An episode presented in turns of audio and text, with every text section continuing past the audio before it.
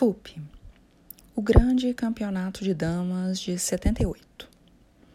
No começo da primavera de 77, Jonathan Miúdo Markhust acabara de completar 22 anos e estava enlouquecendo. Após cinco dias de enxurradas do início de fevereiro, 18 centímetros de chuva gelada e ventos de arrebatar os galhos das árvores, o tempo clareou numa falsa e balsâmica primavera e se firmou até a segunda semana de março. A princípio, Miúdo não acreditou, mas depois de 20 dias saiu e examinou o terreno. Estava perfeito. Tinha planejado a cerca durante todo o inverno, desenhando em escala no papel quadriculado, limpando e lubrificando suas ferramentas todas as tardes de domingo até vovô Jake jurar que iriam escorregar de mão e agora, finalmente, as condições eram perfeitas. O chão estava prontinho para se cavarem os buracos das estacas. Nem tão mole que as lâminas não pudessem agarrar, nem tão seco que não aguentassem a mordida. No primeiro dia no campo, Miúdo cavou 120 buracos de estacas cada um com um metro exato de profundidade. Há precisamente dois metros de distância entre si, e numa linha tão reta quanto a distância mais curta entre dois pontos. Naquela tarde, foi para casa assoviando, jantou a metade de um assado de carne de veado e uma porção de batatas. Lavou a louça, ganhou do vovô cinco vezes seguidas no jogo de damas mandou descer o gole noturno do velho sussurro da morte e tomou o caminho de casa exatamente quando o vovô Jake tomava caminho da poria. Vai ver a namorada? Mildo sorriu, pois esta era a única explicação dada por vovô desde que começara suas andanças noturnas, algumas semanas atrás. Melhor que bater punheta, vovô grunhiu e se foi. A súbita e total incandescência tirou o miúdo do sono com um choque. Ofuscado, confuso, ele pareceu pairar a luz nua durante horas, até que os céus finalmente se rasgaram e o forte estrondo de um trovão sacudiu a casa. Enquanto se desvanecia, o vento se erguia para uivar aos seus fantasmas. As primeiras gotas de chuva caíram em lufadas nervosas.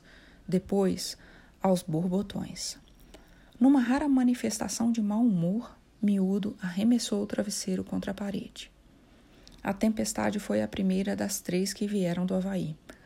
Cada uma durou uns dois dias, com mais ou menos 15 horas de calma umidade entre os aguaceiros tropicais. As bonanças eram uma tortura para Miúdo. Elas acenavam e depois negavam. Vovô Jake estava tão mal quanto Miúdo apanhado pela primeira tempestade, pegou uma gripe, a primeira de sua vida, segundo ele, e foi logo para a cama. Miúdo cozinhava e cuidava dele, o que significava, sobretudo, buscar o uísque e jogar damas todo dia durante horas. Vovô Jake achava que, mesmo estando de cama, podia aproveitar e aperfeiçoar sua estratégia. Antes de desafiar Lubinoland para jogar por 100 dólares a partida. Miúdo ganhara 2.700 dólares de Lube No Land, antes de ter crescido o bastante para se barbear e, 10 anos melhor do que antes. Podia demolir o vovô com a regularidade de um relógio atômico. No primeiro dia, concordaram em jogar para ver quem ganhava as primeiras cinco partidas em nove. E quando Miúdo ganhou as cinco seguidas, vovô insistiu que jogassem para ver quem ganhava mais em 19. Só para eliminar o fator sorte, ele explicou. E dois dias depois de passarem as tempestades, Miúdo, doido para voltar à sua cerca, eles ainda estavam disputando 500 em 999 estavam em 451 para Miúdo e 12 para vovô Jake, ou exatamente 12 partidas depois de Miúdo perceber que vovô não ia melhorar até ganhar, fazendo miúdo perder quantas partidas pudesse e que nem sempre era possível, considerando-se o jogo cada vez mais excêntrico de Jake. Por mais três dias se defrontaram no tabuleiro. Olhando-se para eles, jamais se diria que eram aparentados. Miúdo tinha 22 anos, mas seu rosto macio e suave o fazia parecer seis anos mais jovem, ainda no balbucio da adolescência. Vovô tinha 99 e era quase sempre lúcido, porém preso nos lapsos gaguejantes da serenidade. Miúdo, como a maioria dos homens sob o peso desse apelido, tinha, descalço, 1,92m de altura e castigava as balanças com 135 quilos. Vovô tinha 1,62m, com as botas de cowboy e pesava pouco mais de 50 quilos.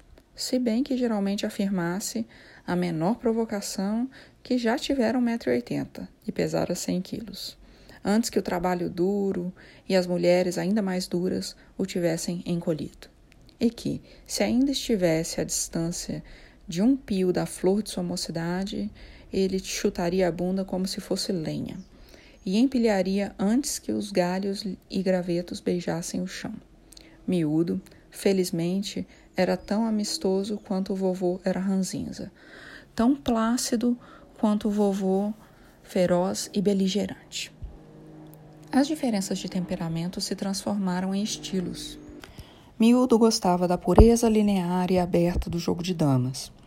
Vovô preferia o jogo de baralho com cartas esburacadas, em que sua força está nos segredos e você voa rumo ao olho do caos montado no próprio fantasma.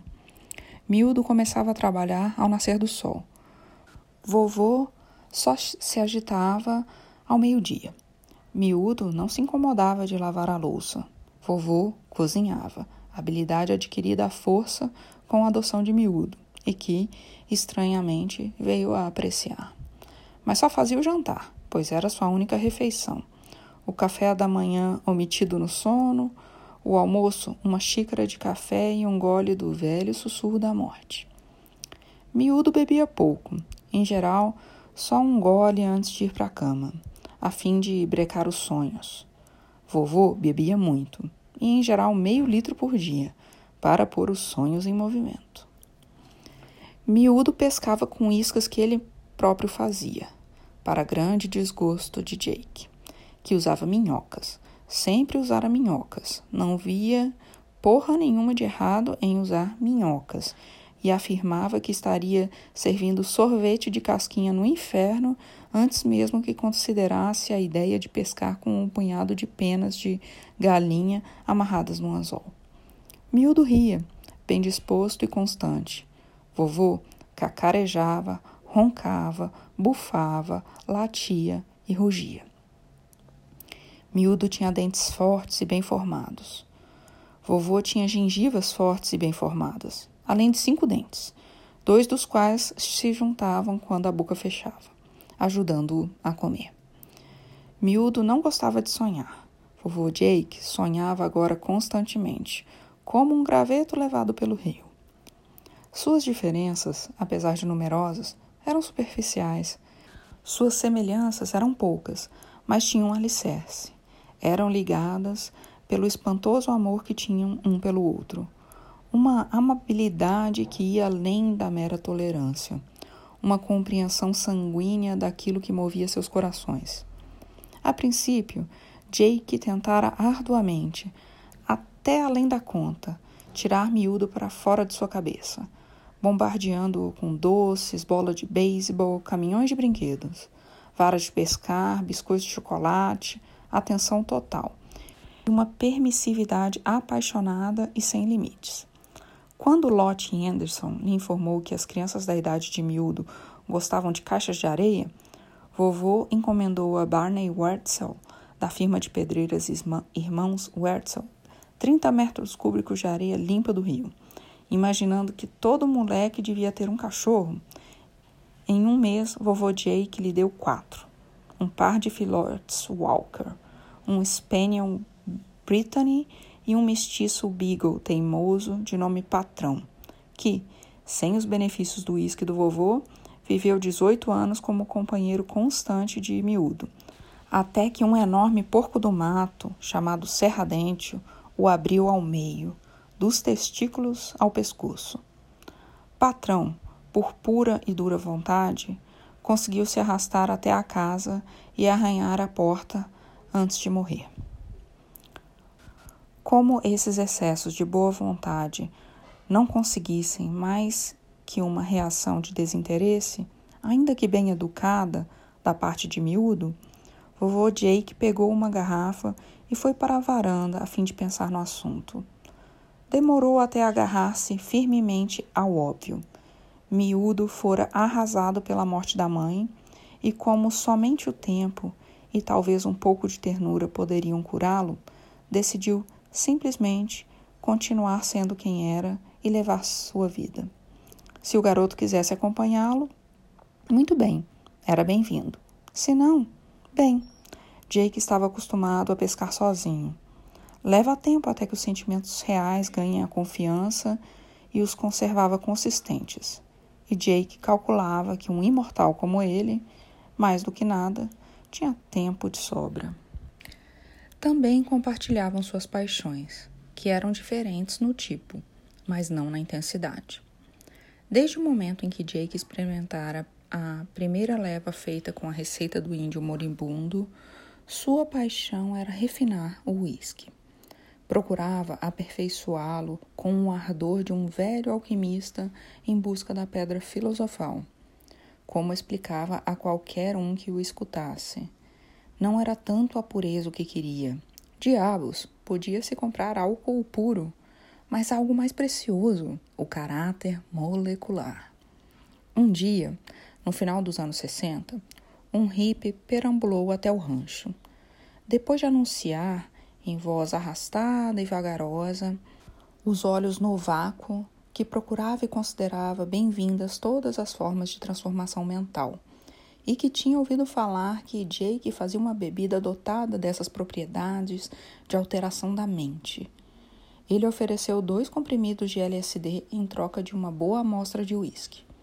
Vovô guinchou e deitou falação sobre como odiava as drogas e como devia atirar em sua bunda suja, cabeluda e cheia de merda por tentar corromper-lhe o neto. Mas, já que era a primeira vez que alguém realmente queria experimentar o velho sussurro da morte, acabou se acalmando, apesar de recusar a troca. O cabeludo se identificou como João Vibração. Insistiu na dose ideal o que o vovô, tomando como sua própria tolerância como medida, calculou em cerca de meio litro. O cabeludo, apesar de visivelmente perturbado depois do primeiro gole, conseguiu fazer descer mais seis ou sete rapidinho, antes de cair duro na varanda da frente e começar a se contorcer de tal maneira que patrão, o cão de miúdo, intratável e sempre excitado, achegou-se e tentou comê-lo. Esse ato causou no rapaz uma transformação mental difícil de entender, mas para o vovô, o cabeludo deve ter achado que era um guaxinim ou coisa parecida, pois imediatamente disparou para a nogueira do quintal da frente, subiu nela num só pulo gigantesco e passou as três horas seguintes entre os galhos nus, arquejando como um urubu doente. Na primeira hora, ele chorou. Na segunda, riu. Na terceira, permaneceu quieto. No começo da quarta hora, inclinou-se para a frente e caiu como um saco de grão molhado. Quebrou os dois braços.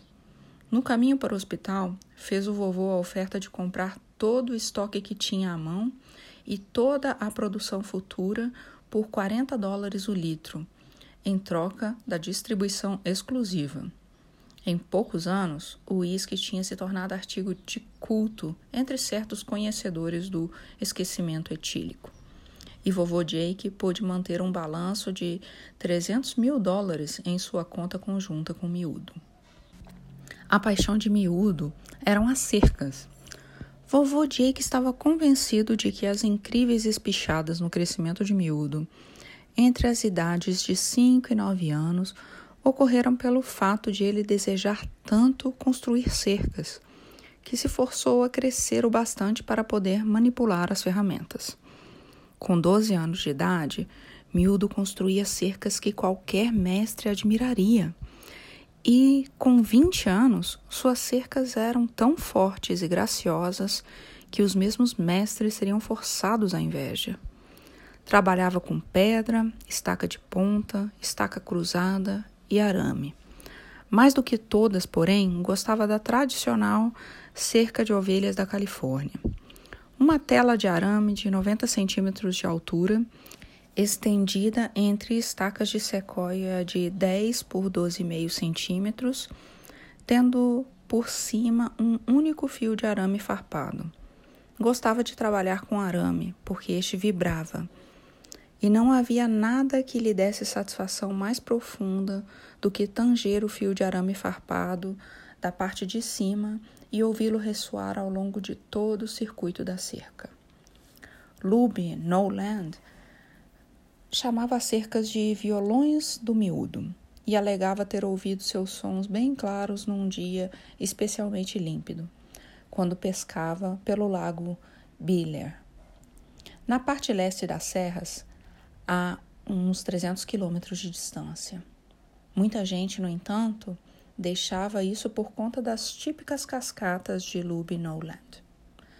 Ninguém se surpreendia com o fato de Miúdo construir cercas muito bem feitas, já que, por temperamento, ele era paciente e preciso, mas ninguém entendia por que as construía. Miúdo e vovô não criavam nenhum animal e desde que os coiotes tinham comido o negócio de ovelhas dos irmãos Bolen, dois anos antes, ninguém na vizinhança imediata criava coisa alguma. Uma noite, antes do jantar, vovô Jake lhe perguntou no pé: Se você não está cercando nada para ficar do lado de cá, deve estar cercando alguma coisa para ficar do lado de lá. Mas miúdo só sacudiu a cabeça e resmungou: Ah, são só cercas, é o que gosto de fazer. Vovô quase prosseguiu, mas deixou o assunto de lado, repetindo com um escárnio amistoso. Só cercas, porra! É que nem dizer que o meu uísque só serve para se beber. Miúdo, graças à vigilância amarga de Emma Gatherley, do Serviço de Bem-Estar Social, teve de ir para a escola. Do primeiro ano do primário até a formatura ginasial, recebeu notas persistentemente irregulares. Raramente conversava em classe. Teve vários conhecidos agradáveis e nenhum amigo íntimo. No primeiro dia de aula de ginástica, no colegial, o técnico de futebol, que tinha aspirações a diretor do colégio local, até mesmo se ajoelhou e implorou que participasse do time. Miúdo disse que gostaria, mas tinha que ir direto para casa depois da escola e trabalhar nas cercas do rancho. O mesmo disse a Celine Charters quando esta lhe pediu para ir ao baile das solteironas. O mesmo disse a Herbie e Alan quando o convidaram para ir a Tijuana durante as férias curtas da primavera, a fim de dar umas rodadas de carro e farrear nos puteiros. O mesmo disse ao técnico de basquete e ao de corrida. O mesmo. Contentava-se trabalhando nas cercas. Planejava no inverno, construía na primavera e verão, e fazia as estacas no outono, rachando sequoia, fazendo o acabamento com machado de carpinteiro e o corta-chefe, até alguém poder jurar a três metros de distância que tinham sido feitos numa serraria. Ao terminar o ginásio, construíra cercas demarcando todo o perímetro do rancho. Passou seus anos de curso colegial cercando na perpendicular, reconstruindo e trabalhando em ponteiras, forjando as próprias dobradiças, gonzos e parafusos. Quando recebeu o diploma, recomeçou, aperfeiçoando-as, tinha numerosas ofertas com salários excepcionais para construir cercas para os outros. Duas ofertas vieram de longe, de Montana, mas sempre dizia: Puxa, gostaria de ajudar, mas tenho trabalho demais no meu próprio lugar. E também tenho que ficar de olho no vovô. Miúdo e vovô Jake compartilhavam os sofrimentos que inevitavelmente acompanhavam as paixões sérias. No caso de vovô, a causa de sua dor era Emma Gardley, pois ela, tendo descoberto seu alambique, exigiu ação do delegado Robson, que, fiel ao dever pacificador, fez vovô mudá-lo de lugar, até ela o descobrir de novo. Era um pé no saco ficar mudando o alambique de lugar o tempo todo. E era muito cansativo tê-la se metendo em sua vida. Assim, ele a incluía invariavelmente em suas arengas embebidas em pragas contra o mentiroso e o venal, o desgraçado e o corrupto, mencionando-a na repugnante companhia de trapaceiros e bebedores de cerveja, com uma pitada de suas ex-mulheres. O problema de miúdo éramos porcos do mato, com fuças cartilaginosas, pescoços poderosos e incrível voracidade, os porcos do mato eram os inimigos naturais das cercas. Gostavam de meter a fuça por baixo delas e dilacerá-las até em cima com um prazer devasso, criando uma passagem confortável para seus corpos rotundos sob o arco amassado do arame. Se isso falhasse, simplesmente as arrebentavam. Miúdo vira três casos em que eles tinham mordido através do arame. Um desses animais, em particular, era um tormento pessoal. O serradente, assim conhecido porque ninguém jamais o tinha ouvido emitir qualquer som. Era uma lenda nas colinas do litoral, tanto pelo tamanho quanto pela audácia dos estragos que fazia. Os casos, sujeitos ao natural exagero humano, eram inúmeros, mesmo reduzindo-os pela metade ele ainda tinha arrasado todas as hortas do município de Hundolt, aos limites de Marin, matando ovelhas em número suficiente para manter os frigoríficos do vale em operação pelo menos cinco anos. Virado tanta terra que fazia os tratores explodirem de inveja, coberto tantas porcas que se as enfileirassem focinho com rabo, elas se estenderiam ao longo da falha geológica de St. Andreas. E ao mesmo tempo, iludido os melhores caçadores do norte da Califórnia. Para miúdo, ele era a encarnação do sofrimento. Não somente destruíra incontáveis extensões de sua excelente cerca, como também tinha machucado o patrão de tal maneira que este acabara morrendo. Miúdo costumava ir caçar o serradente como parte de seu programa de manutenção das cercas. Mas o animal era silencioso e furtivo, e ficava ainda mais furtivo depois que Miúdo fez um buraco na ponta de sua orelha esquerda com uma bala de 7 gramas, calibre 243 a 200 metros de distância. Serradente retalhou, desmoronando as cercas toda vez que precisava passar para ir ao lodaçal predileto, na parte de trás da colina. Os conflitos tinham sido construídos por pelo menos dez anos, mas, quando o patrão morreu, estourou a guerra.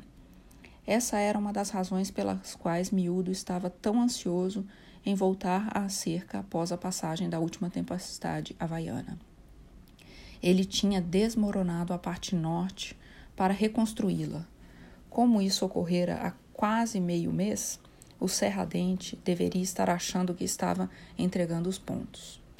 O tempo vinha se mantendo claro e firme há quase três dias, mas ele ainda estava preso à maratona de damas com o vovô, convalescente, que, apesar de declarar que se sentia simplesmente horrível, não tinha tossido nem espirrado nos últimos quatro dias. Consumia sua garrafa diária de uísque com deleite costumeiro e, no geral, parecia vivo como sempre, chegando quase a ser afável quando diminuiu a diferença no jogo de damas, gargalhando com prazer ao ganhar de miúdo, com movimentos que este nunca tinha visto nem ouvido mencionar, muito menos imaginando tais como o relâmpago de Biloxi, o duplo torce-pau de King Kong e o mais seguro, o velho troca-troca. Movimentos tão arriscados que sua compreensão exigia um certo esforço por parte de miúdo. No primeiro dia de abril, com a contagem tendo chegado a 499 ao final da noite anterior, jogaram uma partida decisiva. Era meio-dia em ponto. Miúdo manobrou brilhantemente para uma posição de onde poderia ter três pedras comidas num só lance. E apesar de ter levado duas jogadas até vovô perceber, ele finalmente aproveitou a brecha e acabou ganhando. Agora te peguei com o malho super triplo do expresso capa-sapo, grasnou o vovô, enquanto o miúdo sacudia a cabeça, pesaroso. A última vez que o usei foi com o Pud Clemens, em Newport, por volta de 46 ou 47. Mas não se sinta mal, miúdo. Você jogou muito bem no começo quando eu estava fraco de pneumonia. É que simplesmente acabei te vencendo com a minha experiência. Você me deu uma boa virada, concordou o miúdo. Gostaria que você pudesse acabar com essa gripe com a mesma facilidade. Ora, hoje estou melhor. Não estou ótimo, mas razoável. Talvez até saia da cama. O que você quer para o jantar? Diabos, já que vão me levantar mesmo, eu faço uma boia. Depois também, para começar mais uma batelada de uísque, o estoque está ficando para trás da demanda. Além do mais, se você não voltar para o trabalho na cerca da bifurcação norte, logo o Serradente vai estar chafurdando debaixo da nossa varanda. Miúdo saiu porta fora e desapareceu. Mas quando chegou ao topo da colina, 15 minutos mais tarde, louco para terminar de cavar os 100 últimos buracos, viu algo que o enfureceu. Deixara a terra dos buracos cavados amontoada direitinho à esquerda de cada um deles. E agora não restava um só monte. Tinham sido pisoteados, esparramados e, no geral, devastados. Mesmo antes de ver as pegadas enormes estampadas nos restos úmidos dos primeiros montes, Miúdo sabia que tinha sido Serradente. Desta vez, não era meramente o caso de assolar alguma coisa que estivesse no caminho ou defender-se de um cão furioso abocanhando-lhe a cara. A coisa fora maliciosamente deliberada. Miúdo soltou uma praga retumbante, digna do vovô, e então começou a limpar a bagunça o melhor que pôde. Logo descobriu que a maior parte da terra fora jogada de volta nos buracos e estava diligentemente tirando a terra, trabalhando fileira abaixo, quando notou que um dos buracos, perto do final, fora especialmente devastado. Parecia que o tinham arrancado, mastigado e amassado. Sacudindo a terra úmida de seus dedos, Miúdo foi investigar. A terra em volta do buraco fora arrancada até a camada de argila. Os cortes e sulcos feitos pelas presas eram visíveis ao redor da beirada. A destruição concentrada confundiu Miúdo até que começou a cavar o buraco. Quase no fundo, semi-enterrado, encontrou um patinho recém-nascido, as penas emaranhadas numa bola de matéria lamacenta. Miúdo ficou perplexo. Pelo que soubesse, não havia patos em seu rancho ou no de nenhum vizinho, e nunca ouvira falar em patos fazendo ninhos no topo de uma colina. Segurando-o no berço de sua mão esquerda, Miúdo o levou de volta para casa, a fim de ver o que o vovô achava. Que porra é essa? guinchou o vovô quando Miúdo colocou o patinho coberto de lama na mesa da cozinha, onde Jake estava terminando a quarta xícara de café e lendo um velho número da revista Argosy.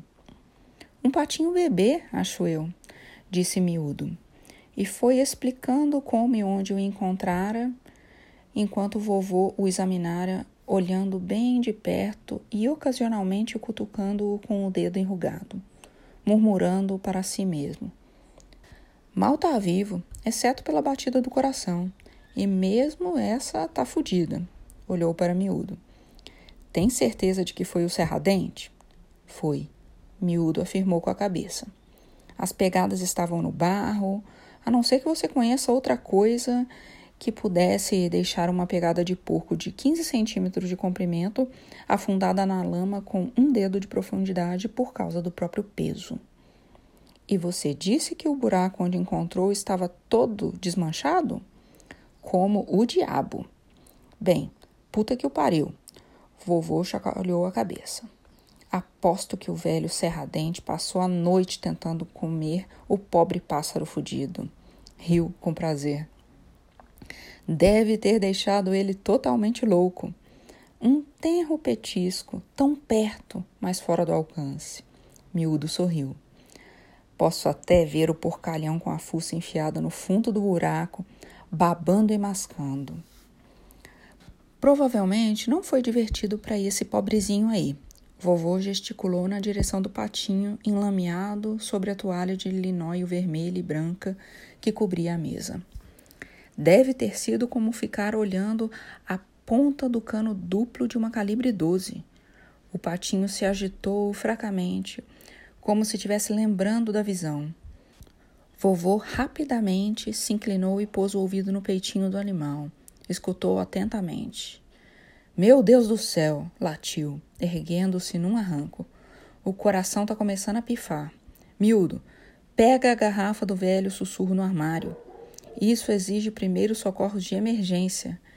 Enquanto Miúdo pegava a garrafa do melhor produto do vovô, esse tirava o conta-gotas de um remédio para desentupir o nariz. Quando Miúdo desenroscou a tampa e pôs a garrafa sobre a mesa, afastando-se levemente dos vapores, vovô encheu o conta-gotas e, abrindo o bico do patinho com a mão, deu um forte aperto na borracha, derramando-lhe o líquido. Os efeitos foram instantâneos. O Patinhos, os olhos saltando, começou a debater pela mesa, piando selvagemmente. Bem, fizemos o coração bater bem, sorriu vovô radiante. Agora é melhor a gente dar uma lavada nele e ver como é que fica. Uma hora mais tarde, seco e fofo, o patinho corria pela mesa, acenando com os tocos de asa e piando alegremente. De qualquer maneira, como é que você acha que ele foi parar no buraco? Miúdo perguntou enquanto ele e Jake observavam as traquinagens do animalzinho. Macacos me mordam se eu souber. Nem mesmo tenho uma teoria interessante. É, não faz sentido nenhum.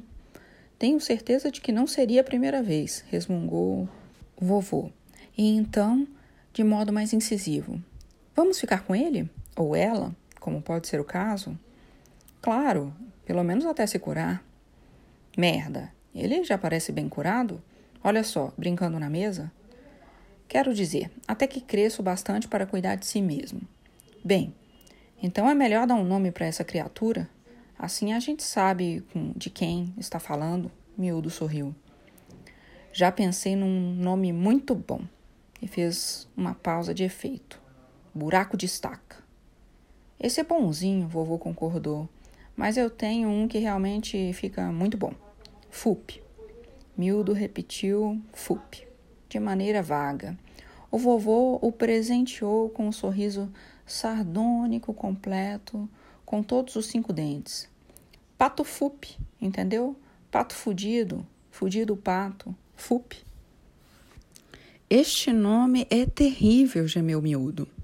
Terrível ou não, e apesar da resistência de Miúdo, FUP ficou sendo o nome do patinho. Decisão tomada de comum acordo na noite de sábado seguinte, no jogo de pôquer.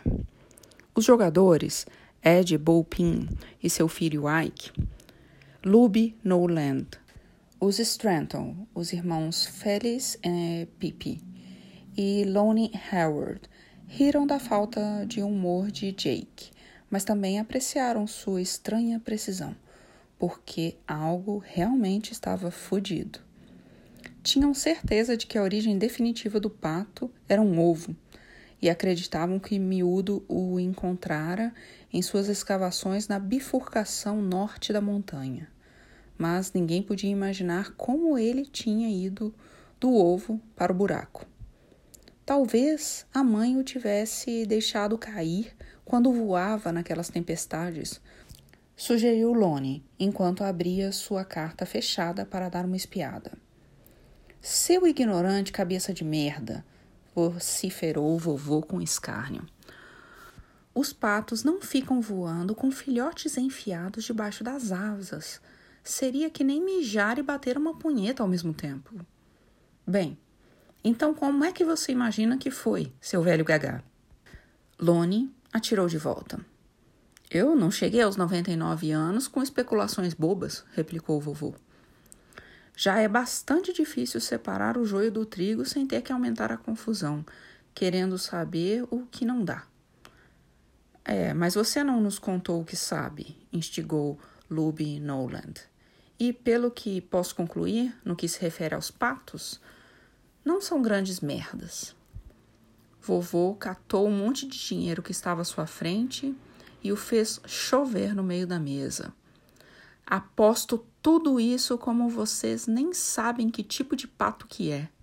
Apontou um dedo enrugado para Fup, adormecido numa caixa de papelão embaixo do fogão a lenha. Suponho que você saiba, disse Lube, na dúvida, apesar de eu achar que ainda é cedo demais para saber. É verdade, acrescentou Ed suavemente. Todos eles se parecem muito, até as penas crescerem. E esse foi o começo.